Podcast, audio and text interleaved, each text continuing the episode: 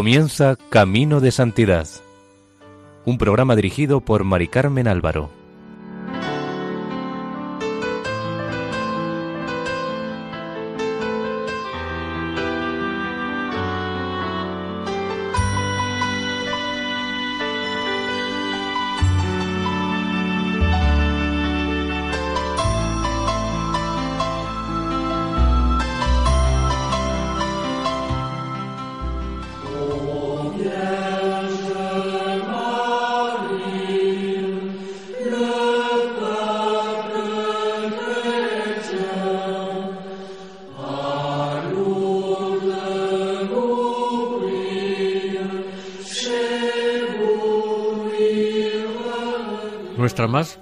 Bienvenida al programa Camino de Santidad, realizado por el equipo de Radio María en Castellón, Nuestra Señora del Lledó. Les invitamos a escuchar el segundo capítulo dedicado a Santa Bernardita Subirú.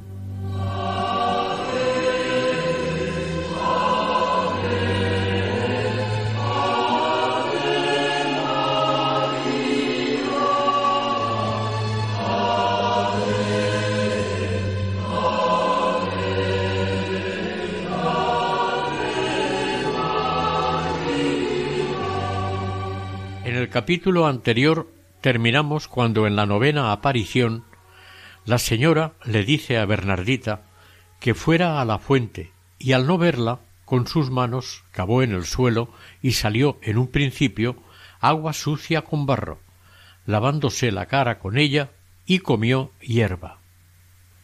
Cuando terminó el éxtasis, mientras volvía a Lourdes, le preguntaron sobre el significado de su conducta y respondió con sencillez y naturalidad. Mientras estaba rezando, la señora me ha dicho con voz amigable, pero seria al mismo tiempo Vaya a beber y a lavarse a la fuente. Como yo no sabía dónde estaba esa fuente y creía que no tenía importancia, me fui hacia el Gab.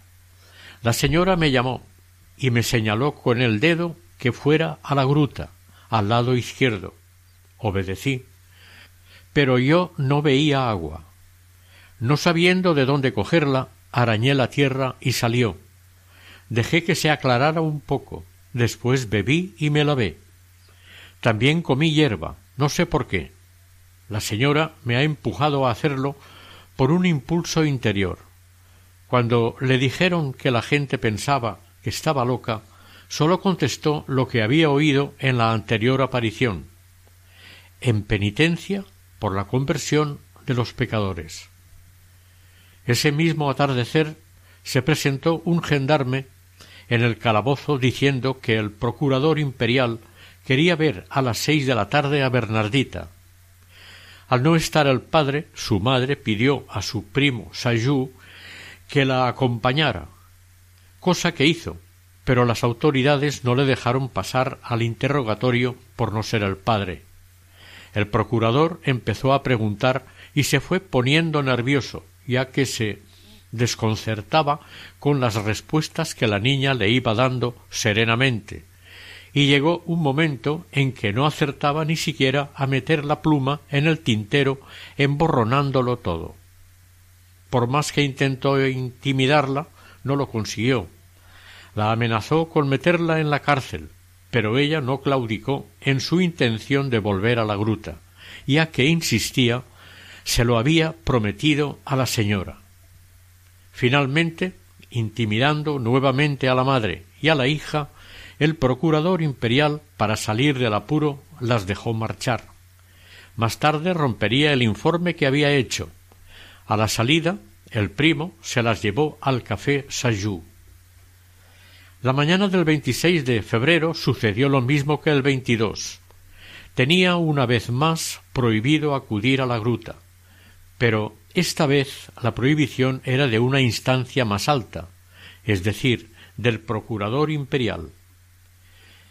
Bernarda Casterot, la hermana mayor de la madre de Bernardita, consciente de sus deberes de primogénita de la familia, se presentó en el calabozo y sentándose encima de la mesa les dijo a los padres de la niña que si ella estuviera en el lugar de Bernardita, iría igual a la gruta, a pesar de la prohibición. La niña, sin decir ni una palabra, descolgó su capucha blanca y se fue. En la gruta había unas seiscientas personas que a duras penas le hicieron paso para que llegara hasta su sitio de todos los días. Bernardita empezó a rezar el rosario, pero la aparición no llegaba. Empezó los ejercicios de penitencia por los pecadores y tampoco. Hizo un gesto como implorando al cielo, y los que estaban cerca, observando, hicieron arrodillarse a todos. Pero la señora seguía sin aparecer. Bernardita fue a la fuente que se había ido aclarando durante la noche y rezó en vano. De allí la llevaron al molino de Sabí, su refugio de los malos días. No tenía consuelo y no hacía más que preguntarse qué era lo que le había hecho a la señora para que no se apareciera. La décima aparición tuvo lugar el sábado 27 de febrero, por la mañana. Bernardita volvió a Masabiel. La visión y la alegría de la vidente se prolongaron más de lo habitual. Al final de la visión, la señora, según contó la vidente, pareció recogerse y meditar. Pronto salió de sus reflexiones y dijo a la pequeña Vaya a decir a los sacerdotes que debe ser construida aquí una capilla. La Virgen, además de haber descubierto una fuente y de haberla hecho milagrosa, además quería que se edificase una capilla sobre aquel lugar. Según ciertas versiones, la Virgen había pedido vaya a decir a los sacerdotes que yo quiero que se construya aquí una capilla. Esta capilla sería esencial para las futuras peregrinaciones. Cuando terminó el éxtasis, Bernardita parecía estar preocupada y absorta. Estaba muy apurada. A una niña tímida e ignorante como ella, la Virgen le había encomendado una misión muy costosa, tremenda para sus fuerzas cuando la Virgen le dijo vaya a decir a los sacerdotes ella comprendió que sobre todo era al cura Peiramal.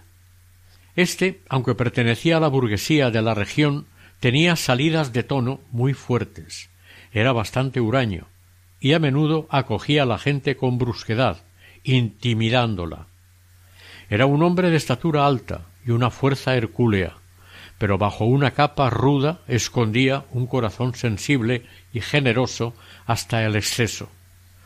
Sucedía a veces que daba a los pobres de la villa todo lo que poseía, incluso su ropa, y según su criada, hasta la exquisita comida que le preparaba los días de fiesta, al mismo tiempo que temido era venerado por sus parroquianos, sobre todo por la gente humilde. Bernardita decía de él aunque sea bueno, le temo más que a un gendarme. Pero por obediencia a la señora sentía que su mensaje no podía dejarse para más tarde, por lo que, haciendo acopio de todo su valor, fue a la casa parroquial. Cuando llegó delante del sacerdote, que estaba rezando el breviario en el jardín, éste le preguntó quién era. Bernardita le respondió tímidamente Bernardita Subiru. El cura, mirándola de arriba abajo, le dijo Ah, eres tú. Cuentan de ti historias un poco peculiares, hija mía. Sígueme. Y entraron en la casa. A la pregunta del sacerdote de qué quería de él, la niña, balbuceando tímidamente y toda ruborizada, le dijo La señora de la gruta me ha encargado que diga a los sacerdotes que desea tener una capilla en Masabiel. Para eso vengo. Después de interrogar a la niña durante un buen rato y haberle hecho contar con todo detalle las apariciones de la señora, el cura Peiramal se levantó, se puso delante de ella y le dijo Le responderás a la señora que te ha enviado que el cura de Lourdes no tiene la costumbre de tratar con gente que no conoce, que antes que nada él exige que ella dé a conocer su nombre y además que ese nombre le pertenezca. Si esta señora tiene derecho a una capilla, ella comprenderá el sentido que tienen estas palabras. Si no las comprende, le dirás que se puede ahorrar el enviar nuevos mensajes al cura. Bernardita se levantó, hizo una pequeña reverencia al estilo campesino y salió. Debemos aclarar que el clero hasta entonces se había mostrado más bien hostil a las apariciones. El cura párroco había prohibido a todos los vicarios y sacerdotes de su vicariato que fueran a Masabiel. Alguien dijo al respecto En materia de manifestaciones divinas, si el pueblo se muestra a veces demasiado crédulo, Sucede que por un fenómeno que en principio sorprende, pero es real, el clero, los religiosos y religiosas son muy escépticos, muy rebeldes a la hora de creerlo y exigen con una severidad a menudo excesiva que sea probada diez veces. Esta observación encierra sin duda una parte de verdad. Resumiendo, el abate Peiramal trató a Bernardita con dureza, pero ella dijo A pesar de todo, estoy contenta de haber hecho mi recado. En la décima aparición, el domingo 28 de febrero, desde por la mañana, más de dos mil personas estaban reunidas alrededor de Masabiel.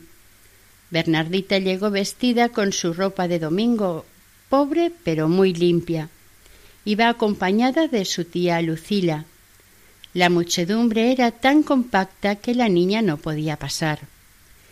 Al ser domingo todos los obreros e incluso los soldados disponían de su tiempo libre, por lo que dos militares del fuerte de Lourdes, viendo que la niña no podía pasar, le abrieron paso espontáneamente entre la gente y colocándose a su lado empezaron a ordenar que les dejaran sitio y la llevaron por donde ella quiso. Uno de los dos militares, dirigiéndose a su camarada, dijo todo exaltado Y después nos dirán a ti y a mí que la aparición es una patraña. Ya les contaré yo a los graciosos del dormitorio de la tropa. Durante esta aparición del domingo 28 de febrero, Bernardita no recibió ninguna misión, concerniente a la muchedumbre, el clero o la cristiandad. Ella debió de informar a la señora de la gestión que había hecho ante su cura y de la acogida descorazonadora que le había dado. La Virgen, prudente, le dirigió a modo de agradecimiento una agradable sonrisa. Al salir de la gruta, Bernardita, acompañada por su tía y seguida por gran número de personas, se fue a la parroquia para asistir a misa mayor. A la salida de misa, un guarda llamado Latapí atrapó a Bernardita por la capucha, esta vez para que la interrogara el juez de instrucción, señor Ribes. El magistrado chocó con la resolución de la niña que había prometido ir a la gruta. La amenazó con meterla en la cárcel, pero al igual que las demás autoridades, no tenía medios legales para impedírselo. No solamente los militares del fuerte se pusieron espontáneamente al servicio de Bernardita y de la señora, también unos obreros de las canteras de al lado no creyeron faltar al descanso dominical y fueron con sus picos y palas a Masabiel. Estos, a fin de evitar los charcos de barro, excavaron un pilón cerca de la fuente y por medio de un conducto hecho con corteza de roble hicieron caer el agua de la fuente en aquel pilón. Esta fue la primera piscina donde deberían tener lugar muchas curaciones. Detrás de la gruta también hicieron un sendero que se elevaba casi a pico hasta la cima de la cuesta. Al día siguiente, lunes 1 de marzo, durante la decimosegunda aparición, a la hora de costumbre, se produjo un hecho notable que fue malinterpretado, salvo por la muchedumbre de los humildes creyentes. Al llegar a la gruta, Bernardita, siguiendo su costumbre, se arrodilló, sacó un rosario del bolsillo y se puso a rezar. La señora le preguntó con tono suave de reproche qué había hecho con el suyo. Bernardita le tendió el que tenía en la mano. La señora le dijo Se equivoca. Ese rosario no es el suyo. Entonces Bernardita, mirando el rosario, se dio cuenta de que era el de una amiga que se lo había confiado con la esperanza de que más tarde le sirviera de reliquia. La vidente metió aquel rosario en su bolsillo, sacó el suyo y se lo presentó a la señora alargando el brazo hacia la gruta. La Virgen, con una señal de la cabeza, le mostró estar satisfecha y la niña pudo continuar su oración. Como ya hemos dicho, desde hacía unos días la muchedumbre imitaba todos los gestos de la vidente, y esta vez creyeron que Bernardita ofrecía su rosario a la señora de la Roca para que lo bendijera. Al momento todos los espectadores sacaron sus rosarios de sus bolsillos y los presentaron levantando el brazo con dirección a la gruta. El señor Estrade, que asistía desde lejos a la escena, no comprendió lo que aquello significaba, pero como cristiano de buena voluntad, vio una expresión de fe que le impactó profundamente. No se equivocaba en absoluto. La Virgen, sin duda, quiso hacerle comprender a Bernardita que debía utilizar su propio rosario y quería que todo el mundo hiciera lo mismo. Sabemos que antiguamente y en aquellos tiempos aún era así, hasta que la Iglesia lo modificó. No se ganaban indulgencias si se utilizaba el rosario de otra persona, e incluso el rosario que uno utilizaba habitualmente si se prestaba a otra persona, perdía las indulgencias que le habían sido concedidas. Por tanto, el rosario era una especie de arma espiritual exclusivamente personal. La Iglesia entendía que cada uno debía usar su propio rosario. Era intransferible. Por lo que la Virgen tenía razón al avisar a Bernardita para que siguiera las normas disciplinarias de la Iglesia. Los asistentes, sin pensar en ello, inspirados por un sentimiento interior, habían actuado perfectamente presentando a Nuestra Señora cada uno su rosario como testimonio de devoción y piedad filial. No cabe la menor duda de que la Virgen debió agradecer este homenaje. Este incidente dio a la prensa libre pensadora una ocasión más para ridiculizar las apariciones. Eran las voces discordantes y llenas de odio que bajaban por el Gab y que Bernardita había oído en éxtasis en la tercera aparición. En el periódico escribieron La pequeña comedianta del molinero de Lourdes reunió aún alrededor de ella esta mañana 1 de marzo bajo la roca de Masabiel cerca de dos mil simplones. Imposible describir el embrutecimiento y cretinismo moral de estos últimos. La visionaria se sirve de ellos como de una banda de monos y les hace hacer tonterías de todo tipo. Esta mañana la pitonisa, no teniendo ganas de hacerse la inspirada y para variar los ejercicios, no ha encontrado nada mejor que constituirse en sacerdotisa. Tomando sus grandes aires de autoridad, ha exigido a esos beatos la presentación de su rosario y ha dado una bendición general.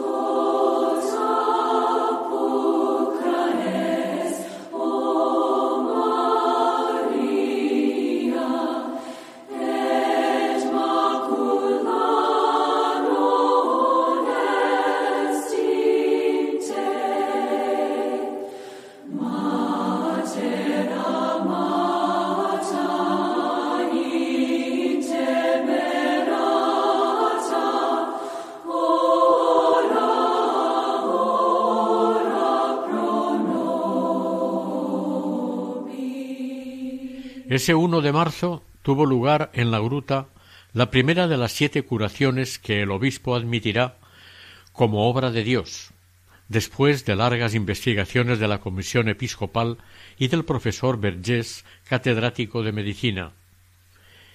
En plena noche, Catalina Latapie, llamada Shuat, salió de su casa hacia Lourdes.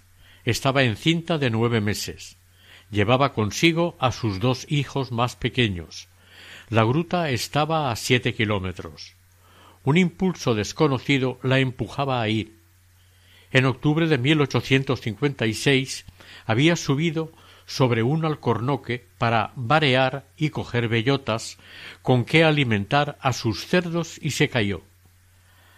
Aunque el médico pudo colocar el brazo desencajado, los dedos se le quedaron doblados y paralizados. Era la mano derecha y ya no podía hilar, ni tricotar, ni hacer nada de bueno. Aquello fue la ruina. Aquel uno de marzo asistió a la aparición con sus dos pequeños y después subió hasta el fondo de la gruta, hacia el manantial que vertía su agua hacia el Gab. Sumergió la mano y una gran suavidad la invadió. Los dedos doblados, al momento, encontraron la flexibilidad y podía abrir y cerrar la mano. Empezó a dar gracias a la Virgen, pero de pronto le dio un dolor violento en sus entrañas que recortó su acción de gracias, y dijo susurrando Virgen Santa, que acabáis de curarme, permitidme llegar a mi casa. Tomó a los dos niños de la mano y rápidamente hizo los siete kilómetros de vuelta. En cuanto llegó, dio a luz sin ayuda y casi sin dolores. Avisada la comadrona a toda prisa, llegó cuando el recién nacido estaba dando su primer grito. Le pusieron de nombre Juan Bautista y llegaría a ser sacerdote. El martes 2 de marzo tuvo lugar la decimotercera aparición. Bernardita se dirigió fielmente a la gruta. El fin de la quincena de días pedidos por la Virgen para que fuera la gruta estaba cerca sus padres y sus tías se turnaban para acompañarla. Ese día la acompañó su tía Basila. Mientras la niña tenía en una mano un cirio bendecido y encendido y con la otra el rosario, vio a la señora. Como ya hemos dicho, siempre empezaba poniéndose de rodillas sobre una gruesa piedra a unos metros de la gruta. En un momento dado subió de rodillas hasta ponerse debajo del rosal silvestre que había en la gruta. Mantuvo una conversación íntima con la Virgen y después volvió a bajar de rodillas a su sitio. Cuando la aparición terminó, la tía Basila percibió en el rostro de Bernardita preocupación e inquietud. Interrogada la niña, respondió la señora me ha encargado que vuelva a decirle al señor cura que ella quiere una capilla en Masabiel y que se venga en procesión. Y añadió Tía, ¿querría usted acompañarme a casa del señor cura? Esta vez fue la tía Basila quien se puso nerviosa. No quería decirle no a su sobrina, para no fallarle, pero por otro lado temía al terrible cura tanto como su sobrina. Esta decía explicando su turbación y miedo a sus amigas Cuando paso por su lado las piernas me tiemblan y se me pone carne de gallina. Sin embargo, se presentaron las dos en casa del sacerdote. Fueron mal recibidas. Según algunos testigos, el abate Peiramal trató a la niña de mentirosa y montó en cólera. Finalmente el cura puso sus condiciones. La señora quiere una capilla, quiere una procesión. Vamos directos al asunto. Le indicaré un medio para que se dé a conocer. Pídele, de mi parte, que uno de estos días haga florecer en presencia de toda la gente el rosal que hay debajo de donde se aparece. Todos los historiadores que han estudiado las apariciones de Lourdes están de acuerdo en que el generoso sacerdote en este tema se pasó, no sólo por el poco respeto para con la señora que se aparecía Bernardita, sino por la torpeza que significaba lo que dijo. Además, los descreídos de la villa, que eran bastante numerosos y sobre todo muy activos, aplaudirían la respuesta del sacerdote. Por otro lado, la pobre gente, de natural supersticiosa y crédula, se imaginaría que la Virgen escucharía el desafío y haría florecer el rosal. El miércoles 3 de marzo había unas tres mil personas en la gruta. Esta muchedumbre estaba allí rezando desde hacía horas. Bernardita llegó, pero la señora no se apareció, por lo que se fue de la gruta turbada, desconcertada, como los días veintidós y veintiséis de febrero. Pero después de un rato tuvo la intuición de volver, y esta vez la señora sí se presentó a la cita. Al atardecer, cuando el señor cura volvió de Tarbes, donde había ido a pedir consejo sobre el tema de las apariciones, la niña se presentó en su casa para insistir en que la señora quería se construyera una capilla. El cura, por su parte, insistía en que dijera su nombre, y no le haría una capilla pequeña, sino una grande. El jueves cuatro de marzo, último día de la quincena de las apariciones seguidas, tuvo lugar la decimoquinta aparición. Todo el mundo estaba persuadido de que se produciría algún milagro sensacional. Se creía que la Virgen se haría visible a todos los espectadores, o bien que haría florecer el rosal a los ojos de todos. Ese jueves era día de mercado en Lourdes, y hacía un tiempo espléndido. Desde el miércoles una muchedumbre incalculable había ido llegando a la pequeña villa.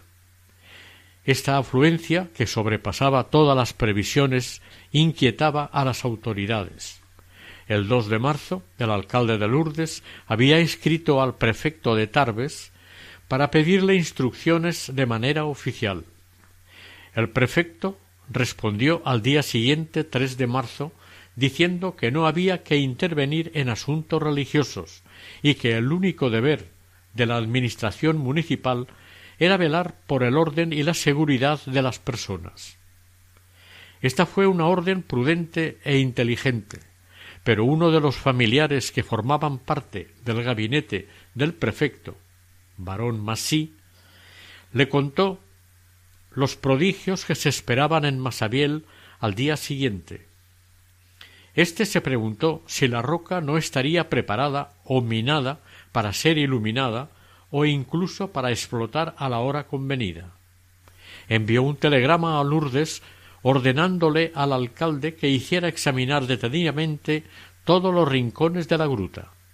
La respuesta del alcalde dice así Ayer a las siete de la tarde recibí su telegrama.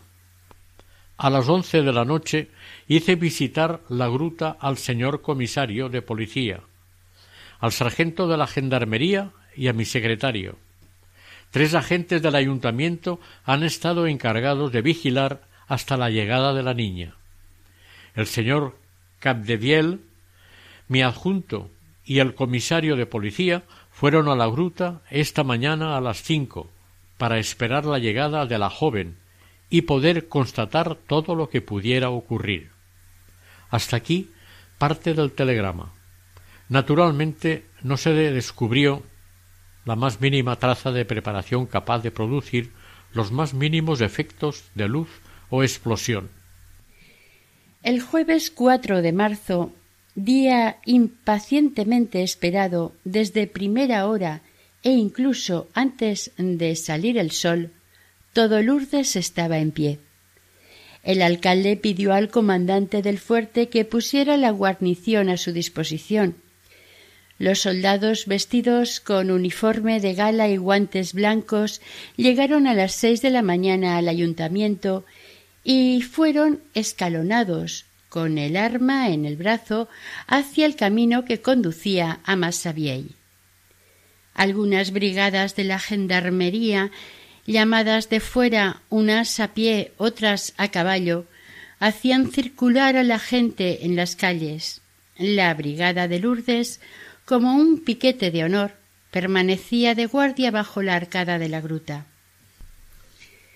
El alcalde, el adjunto y el comisario de policía se multiplicaban dando órdenes. No hubo ningún disturbio. Bernardita, con esa especie de extraña indiferencia que todos los testigos perspicaces constataron con asombro y que es de orden espiritual y místico, se levantó, se vistió, fue a misa y al salir de ella se dirigió a toda prisa hacia la gruta. En el camino de Masabiel dos gendarmes con el sable desenvainado se pusieron delante de ella para protegerla de los empujones de la multitud. La niña caminaba detrás de ellos sencilla, modesta, tranquila, absolutamente como de ordinario. Llegó a la gruta un poco después de las siete de la mañana. Al parecer, entre la gruta y prados de alrededor había más de ocho mil personas. Cuando Bernardita empezó su oración, se hizo un silencio religioso unánime. Los hombres se descubrieron las cabezas y todo el mundo se puso de rodillas. En la tercera Ave María de la segunda decena, la niña entró en éxtasis. Unas veces seria, otras sonriente, a la media hora se dirigió hacia el fondo de la gruta, lugar de sus conversaciones con la aparición. Sus labios se movían, pero nadie oía nada. Allí permaneció dos minutos levantó los ojos, sonrió y volvió a su sitio, donde siguió rezando el rosario. La aparición duró tres cuartos de hora largos, pero contrariamente a lo que esperaban muchos espectadores, el rosal no floreció y no hubo ningún prodigio. Cuando terminó la aparición apagó el cirio que, como siempre llevaba las apariciones, y sin decir nada tomó el camino de Lourdes, indiferente a la apasionada atención que el público sentía. Los gendarmes que la habían acompañado, seguidos por toda la brigada, la llevaron junto a sus padres hasta su pobre vivienda. Muchos espectadores se fueron decepcionados. Habían venido para ver una señal y sólo habían podido ver la oración estática de Bernardita. Durante toda la mañana la gente no dejó de importunar a Bernardita y su familia. Todos querían verla, abrazarla, que tocara los rosarios que le presentaban. Ella protestaba y pidió que cerraran la puerta con llave. Alegó que no podía hacer nada y que no era sacerdote para bendecir las cosas. A la hora de comer, aprovechando que paró de llegar gente y pudo salir sin ser molestada, fue otra vez a la casa del cura y le explicó que cuando le preguntó a la dama su nombre, ésta se había sonreído y también cuando le pidió que hiciera florecer el rosal y que insistía en que se hiciera la capilla. El cura le preguntó a la niña si ella tenía dinero para hacerla. Como ella le dijera que no, él le dijo que él tampoco, y que le comunicara a la dama que le diera ella el dinero, con lo cual, enfadado, terminó la entrevista. El comisario Jacomet, quien tenía de formación profesional y no podía creer que Bernardita y sus padres fueran personas desinteresadas, puso vigilancia permanente a la familia Subirú durante tres semanas sin poderlos pillar en ninguna falta. Sin embargo, todo lo que escribía o decía respecto a esta familia era denigrante. Después de la aparición, la inmensa muchedumbre de espectadores al parecer quedó dividida. Unos, los más racionales, se inclinaron por el escepticismo, los otros, más sencillos y crédulos, se dejaron llevar por el entusiasmo. Las autoridades civiles, juez de instrucción, alcalde, etc., deseando que todo terminara pronto, se persuadieron a sí mismos de que al haber terminado la gran quincena todo había concluido. Los acontecimientos parecieron darles la razón durante los días siguientes. A Bernardita le dijeron que puesto que habían pasado ya los quince días que la señora le había dicho que fuera a la gruta, ya no debería ir más. Pero ella, con suma discreción, no dejó de ir todos los días a la hora que le parecía, al atardecer, al salir de clase. Los días de vacaciones iba a pasar largos ratos con la señora, y para no llamar la atención se ponía en el fondo de la gruta rezando piadosamente su rosario. Llegaba sola, escondida bajo su capucha. Un trabajo escondido pero que progresaba de día en día iba transformando la gruta en capilla. Hicieron un altar, pusieron cruces, encendieron velas, hasta que aquello pareció una verdadera capilla. La piedad popular iba organizando espontáneamente las peregrinaciones a Lourdes. La víspera del 25 de marzo, Bernardita, avisada por la inspiración interior que a menudo la había iluminado, comprendió que al día siguiente por la mañana vería a la señora. Sería la décimo sexta. Tenía tal certeza que se lo comunicó a sus padres y por tanto les hizo partícipes de la dicha que le esperaba. Con las primeras luces del día, aunque estaba resfriada y con asma, tomó el camino de la gruta. Para su gran sorpresa la roca estaba iluminada y la Virgen la esperaba. Contó Bernardita sobre esta aparición. Cuando estuve arrodillada delante de la señora, le pedí perdón por llegar con retraso. Ella me hizo una señal con la cabeza como diciendo que no tenía por qué excusarme. Tomé mi rosario y recé. Me vino a la mente la idea de preguntarle su nombre. Temía hacerlo y sin embargo algo me obligaba a hablar. Reiteré mi petición. Por tercera vez, con las manos juntas, empecé mi oración. Cuando Bernardita, que normalmente permanecía indiferente, contaba esta aparición, se la notaba profundamente emocionada, bajaba la cabeza y reproducía los gestos de la Virgen. Todos los que entonces la vieron y oyeron testificaron que no se podía concebir nada más bello, más puro, más sencillo y más conmovedor. añadió Bernardita. La señora estaba encima del rosal. A mi tercera petición se puso seria y pareció humillarse. A continuación juntó las manos y las llevó hasta la altura del pecho. Miró al cielo. Separó lentamente las manos, se inclinó hacia mí y me dijo con voz trémula Yo soy la Inmaculada Concepción.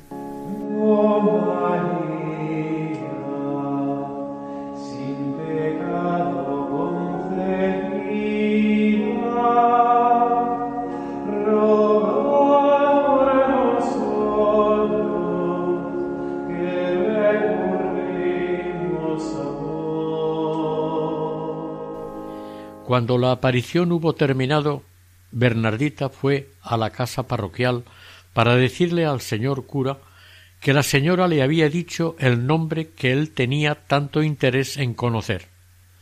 A lo largo de todo el camino lo fue repitiendo, por temor a olvidarlo. Era un hombre que no había oído nunca.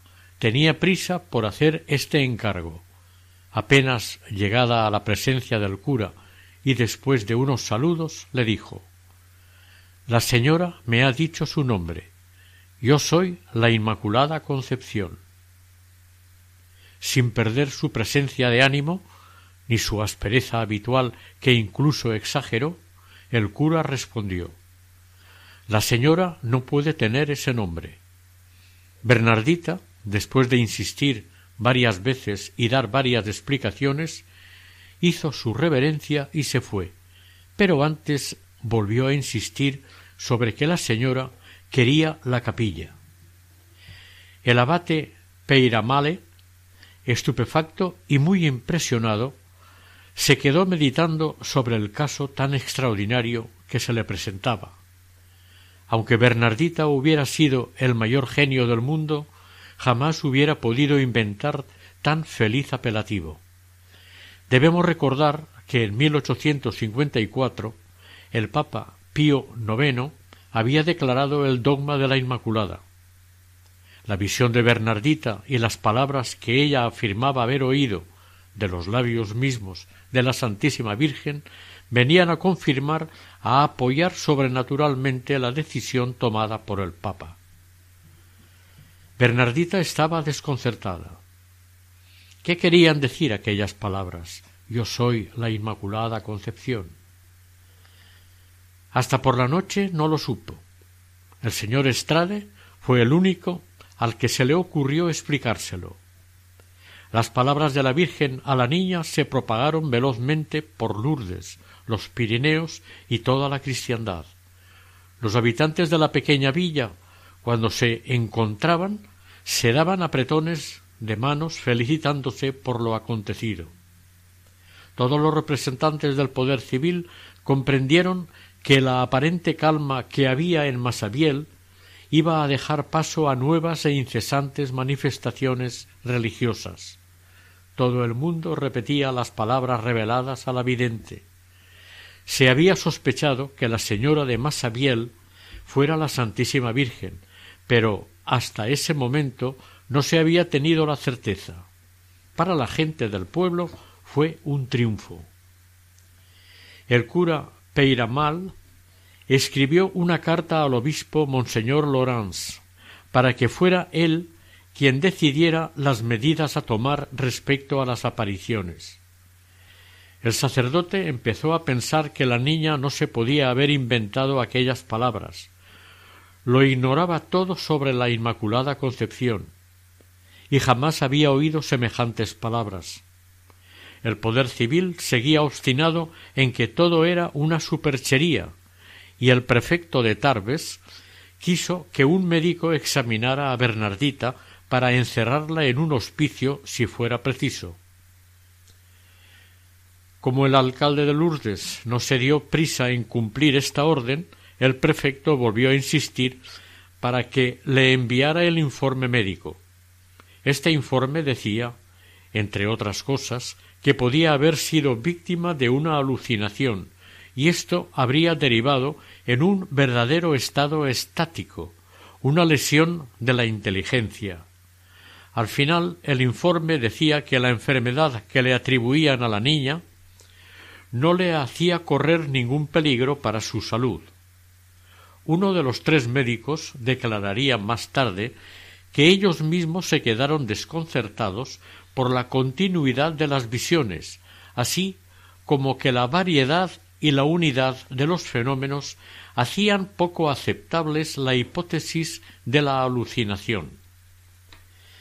El prefecto de Tarbes, el barón Massy, nada más leer el informe médico se dio cuenta del aprieto en que estaban los médicos. En conclusión, no se podían apoyar en este informe para internar a Bernardita en el hospicio de Tarbes. La gruta seguía siendo visitada por millares de personas sin ningún incidente.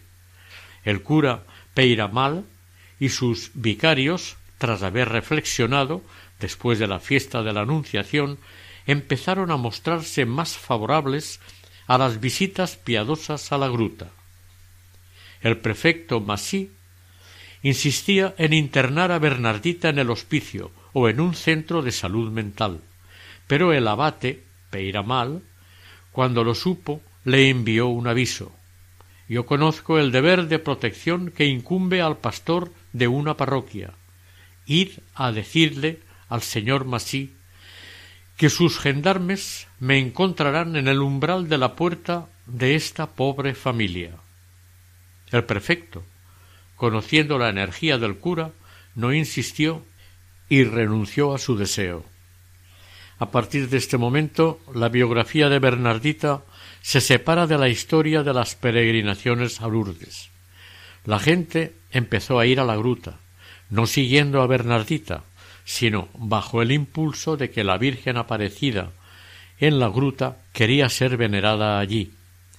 La vocación de Bernardita a partir de ese momento fue desaparecer. Pero aún debían producirse dos apariciones más, una el 7 de abril, que fue pública y solemne, y la otra que tuvo lugar el 16 de julio, y fue particular y familiar. Fue un adiós de la señora visible a Bernardita.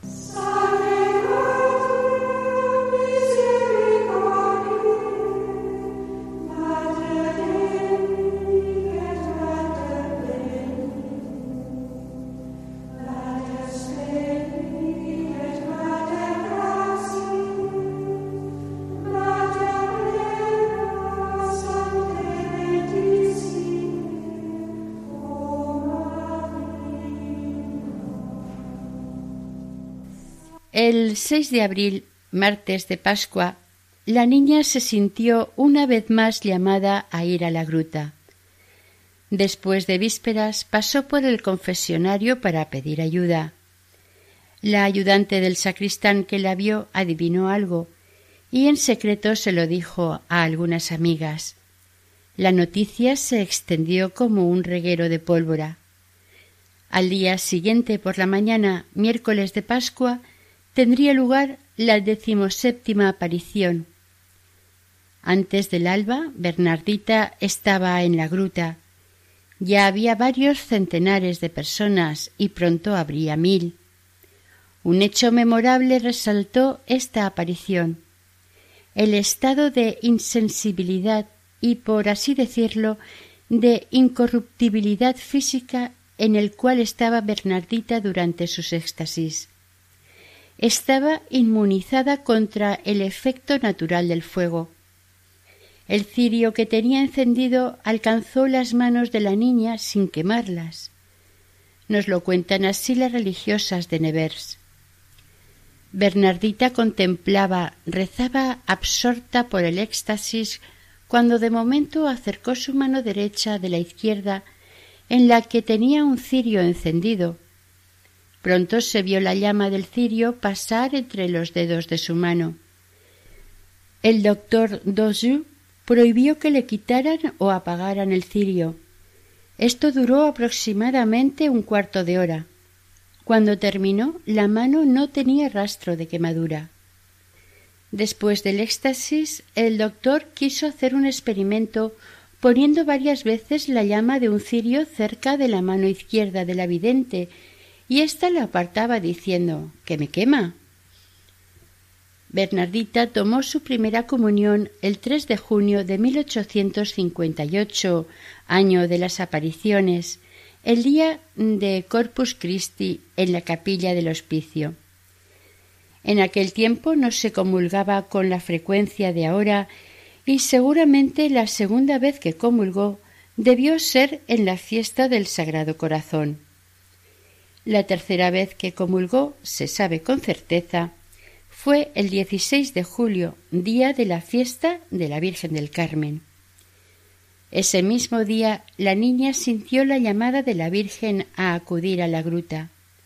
Oyó la voz que, como decía Bernardita, no le hablaba en los oídos, sino en el corazón, y la conocía bien. El señor Estrade y su hermana, que apoyaban a Bernardita y su familia, contó esta aparición como sigue. Hacia el atardecer de la fiesta de Nuestra Señora del Monte Carmelo, ella oyó la dulce voz de la Inmaculada resonar en el fondo de su corazón, diciéndole que fuera a la gruta. Al momento Bernardita se levantó y corrió a casa de su tía Lucila, para rogarle que la acompañara a Masabiel. Fueron y se arrodillaron en el lado derecho del Gaf, frente a la roca de las apariciones. La entrada a la gruta estaba prohibida y una empalizada hecha con planchas cerraba la parte de las excavaciones. Casi al momento de que la niña hubiera puesto su mirada sobre la roca, los rayos del éxtasis resplandecieron sobre su rostro hasta que se tomó la costumbre de llamar a la Virgen Nuestra Señora de Lourdes. El nombre con que más se la nombraba era con el de Nuestra Señora del Monte Carmelo, y casi todas las personas llevaban su escapulario. La señora que se había aparecido bajo el título de Inmaculada Concepción y de Nuestra Señora del Rosario le quiso recordar a Bernardita que ella era también Nuestra Señora del Monte Carmelo. Esta aparición del 16 de julio, en la que la Inmaculada Concepción se apareció por última vez a Bernardita, no fue solemne ni pública como otras veces, sino privada y familiar. Fue, en cierta manera, una visión de adiós. Esta visión sólo les concernía a ella y a los suyos. Parece como si la madre hubiera querido dar las gracias a su fiel mensajera. La vidente, durante los veinte años que le quedaban de vida, ya no volvió a ver de manera sensible con sus ojos como ella había dicho a la Inmaculada Concepción. Poco a poco su vida fue derivando hacia la vida de claustro y el sacrificio más doloroso de todos. En unos años debía dejar Lourdes y su querida gruta.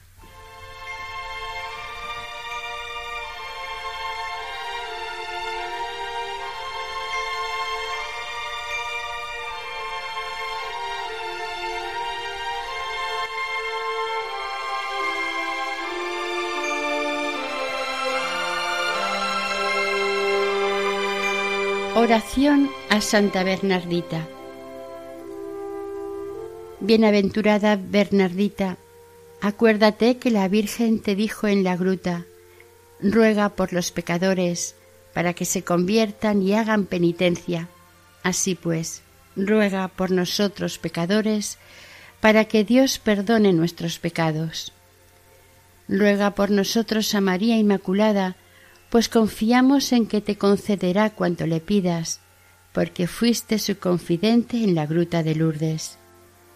Así como ella te prometió hacerte feliz en el otro mundo, te concederá que hagas felices a los que devotamente acudan a ti. A ti pues acudimos humildemente, suplicándote no nos dejes ni nos abandones hasta vernos contigo en el cielo. Amén.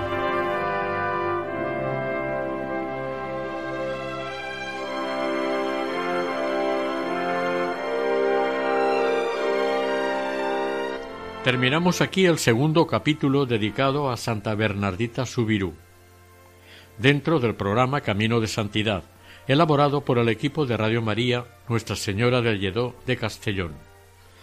Para contactar con nosotros pueden hacerlo a través del siguiente correo electrónico camino de santidad Deseamos que el Señor y la Virgen nos bendigan.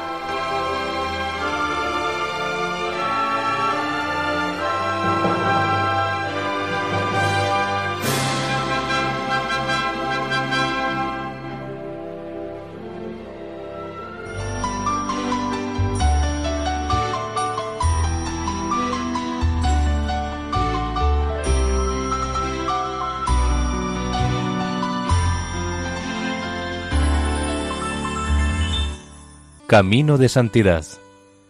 Un programa dirigido por Mari Carmen Álvaro.